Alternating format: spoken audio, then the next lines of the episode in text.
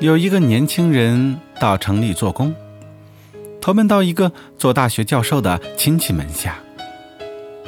他不过初中毕业，找份工作并不容易，东奔西跑的忙了一个月，工资没发，家里却突然来了电话，父亲得了病，急需用钱。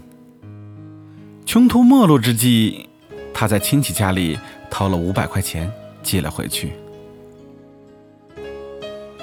忐忑不安地从邮局回来，扒着门缝看到亲戚正在打电话，隐隐约约说到钱，还有自己的名字，他马上着了慌，揣测着偷钱的事儿已经败露，心乱如麻。于是慌不择路地冲进去，就把亲戚给杀害了。后来这个人被逮捕归案，而事情的真相却令他大出意外。原来那个亲戚并不知道他偷钱的事儿，他是打电话给另外一个亲戚，他听说了年轻人父亲的病，正和对方合计着。给他家里寄点钱去。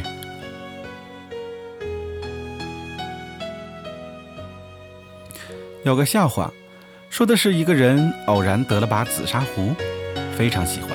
睡觉时，他把紫砂壶放到了床头的小柜子上。梦里一个翻身，紫砂壶的盖子不慎跌落。被惊醒后，他既心疼又气急败坏。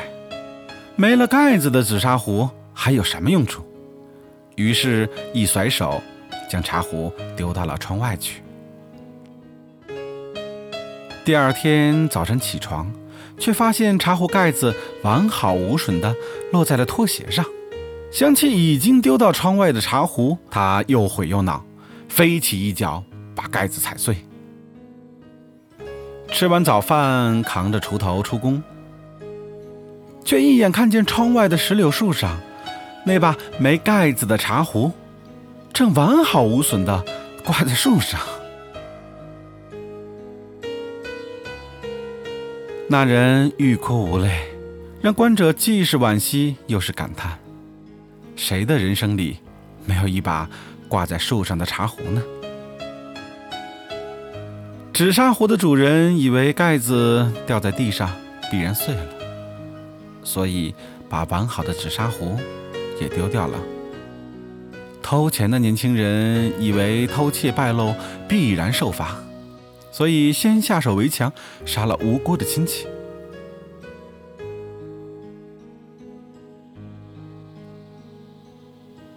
一老一少两个朋友误入山林，几乎弹尽粮绝。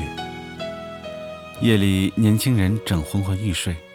突然看到老者悄悄地在石头上磨匕首，他一下子惊在那里，想起了过去听说过人饿到一定程度会吃掉同类，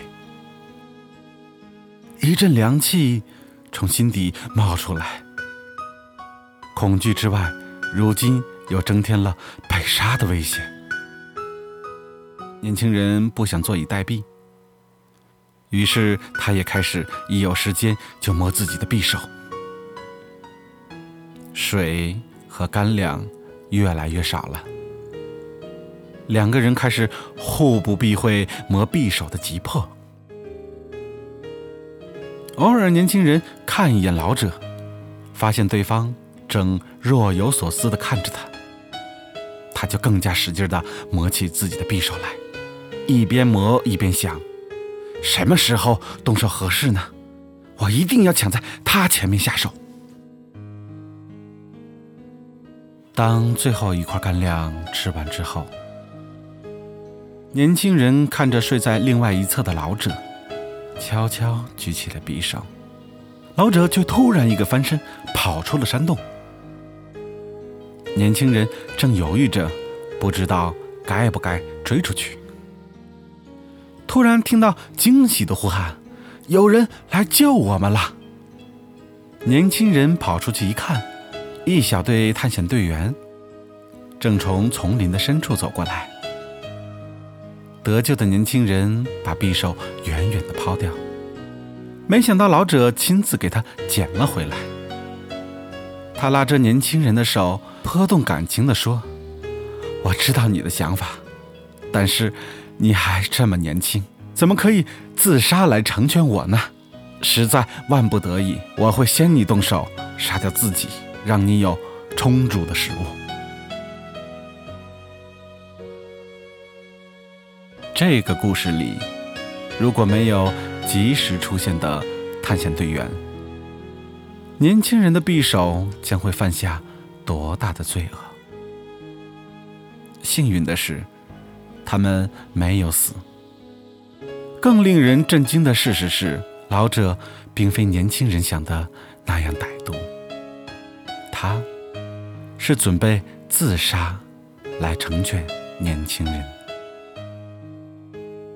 和挂在树上的茶壶比起来，迷失在深山的年轻人。是幸运的，因为他等来了真相，少了一份为盲目的莽撞所付出的代价。很多时候，我们看到的都可能只是事情的表象。在这种时候，要多了解，不要轻易的做出一些极端的决定，要少一些盲目的莽撞。其实真相面前，人人都是平等的。只要你有足够的耐心，只要你肯眼见为实后再做出决断。生活的丰富与奇异在于，许多表面上貌似的必然，其结果却往往是非然的。许多时候，只有坚持到了最后一步，生活的真相。才会水落石出。